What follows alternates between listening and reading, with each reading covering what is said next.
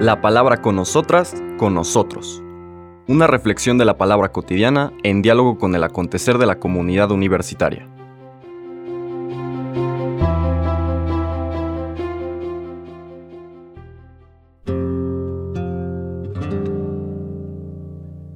Hola, buenos días. Bienvenidas, bienvenidos a la palabra con nosotras, con nosotros.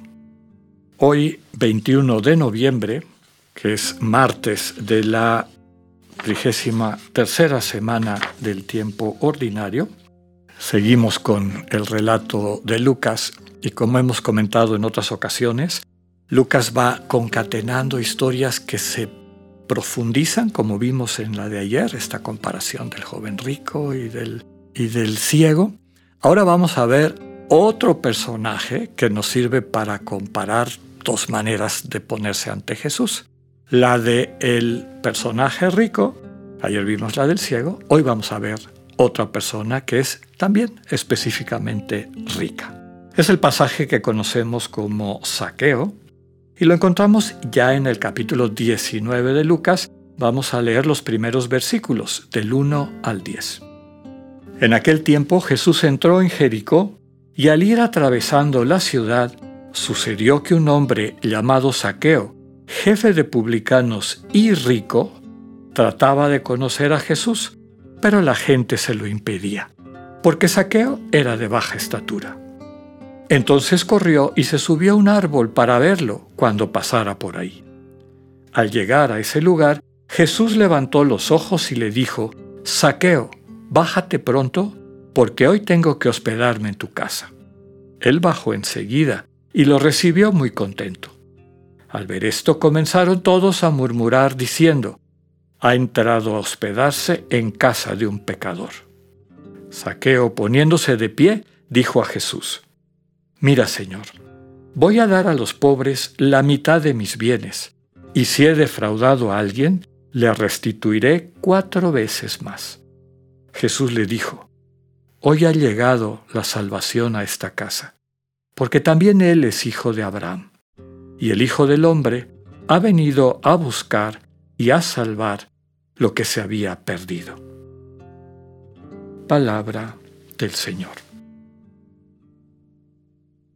Pues al escuchar y al seguir el relato que es propio de Lucas, no lo encontramos en ningún otro evangelio, este encuentro del Señor con Saqueo, pues vemos que tiene este sentido de terminar de remachar, de profundizar la idea que empezó ayer con el ciego de Jericó, que desde luego encontramos en todos los sinópticos.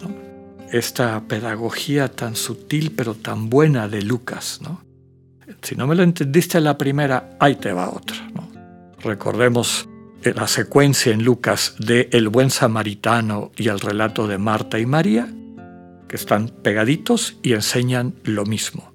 No se puede amar y servir, no puedes vivir cercano, cercana a Dios, si no tienes sensibilidad para el encuentro con tu hermano.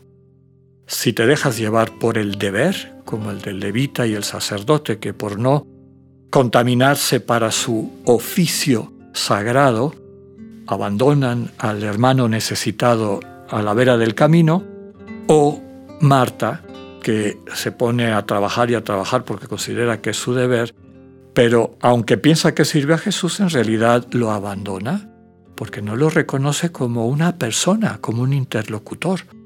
Es un objeto de su servicio, un objeto de su hospitalidad. Y el camino del reino de Dios es un encuentro de sujetos. Qué bonita esta manera propia de Lucas de enseñarnos con secuencias de textos.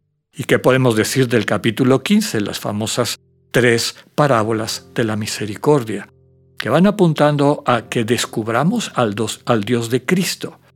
Primera parábola, oveja perdida, segunda, la moneda perdida, y la tercera, el hijo pródigo o el padre pródigo, el Dios pródigo, que nos acoge como estamos, que nos abraza como estamos, y es su amor el que nos conduce a esta fiesta que va preparando para nosotros. La clave es Deja de vivir distraído. Date cuenta dónde estás. A veces rodeado de cerdos y queriéndote comer lo que comen los cerdos. Recuerda que tienes una casa y un padre y regresa a ella. Otra vez, esta manera como Lucas enseña. Y aquí lo volvemos a encontrar desde lo que empezamos a comentar el día de ayer de aquella, aquel personaje rico que ante la propuesta del Señor Jesús de hacerse como niño, de, de, acercarse a Jesús como niño, le cuesta trabajo soltar su seguridad. Y así como la plata es una seguridad difícil, peor todavía es la seguridad de los que creen que han domesticado a Dios o que ya tienen absolutamente el referente definitivo para agradar a Dios. ¿no? Digamos, las personas que tienen una visión básicamente de observancia o de deber para poder crear méritos y de alguna manera exigir o, o, que Dios les reconozca lo que están haciendo. Saqueo es la antítesis también del joven rico, que era piadoso. Es decir, cuando el Señor dice los mandamientos, Él dice, yo hago eso desde que era pequeño. Yo estoy acostumbrado a hacer mandamientos, es decir, preceptos. Saqueo no era una persona de mandamientos, era un publicano, un pecador, dice aquí. Era rico.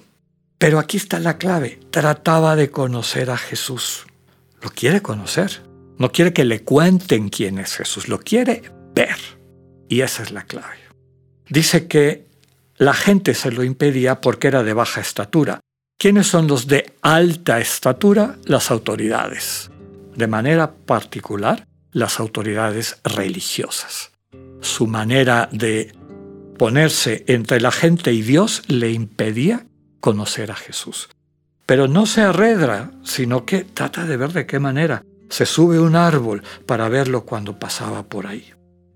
Es decir, hace un esfuerzo y quienes practicamos la oración contemplativa sabemos que eso es lo que nos corresponde, tener espacios de silencio, hacer el esfuerzo de subirnos, es decir, de prestar la atención, ponernos de modo para que cuando el Señor pase lo podamos ver.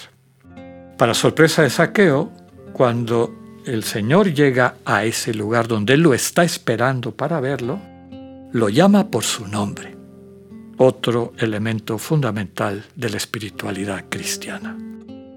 Si quieres saber quién eres, Ponte de manera que puedas reconocer el paso de Dios por tu vida y sobre todo escuchar tu nombre de su boca. Es decir, que el Señor te comunique quién eres, dado que el nombre es un símbolo de nuestra identidad. Lo que le dice el Señor es, yo quiero hospedarme en tu casa. Eso es lo que nos dice el Señor Jesús cuando nos ponemos en camino de regreso a la casa del Padre. Yo quiero vivir en ti. Yo quiero convivir contigo. Quiero estar en tu casa. Dice que se baja enseguida y se pone muy contento, ¿no? Pero, después dice el propio texto, comenzaron todos a murmurar diciendo, ha entrado a hospedarse en casa de un pecador. Y eso es parte de lo que muchas y muchos viven, ¿no? En realidad, el Señor es el huésped, quiere ser huésped, de mi corazón frágil. Quiere vivir como huésped de mi corazón pecador. Es su visita a ese corazón enfermo la que lo va a sanar.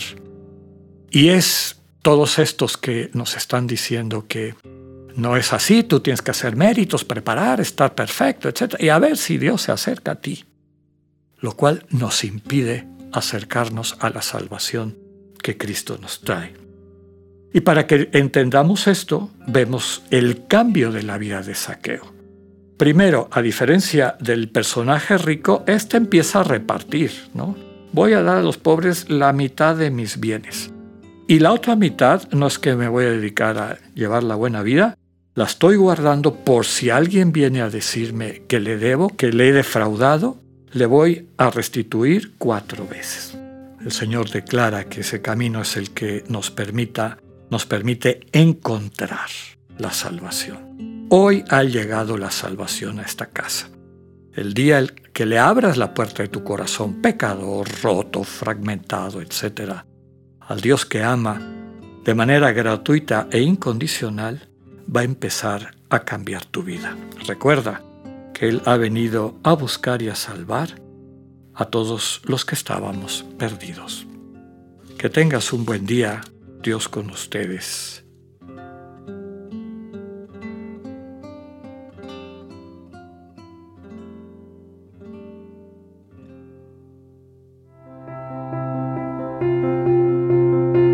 Acabamos de escuchar el mensaje del Padre Alexander Satirka. Escúchalo de lunes a viernes a las 8.45 de la mañana por radioiberoleón.com, a través de nuestra app gratuita para iOS y Android o por Spotify. Esta es una producción de Radio Ibero León en colaboración con el ITESO, Universidad Jesuita de Guadalajara.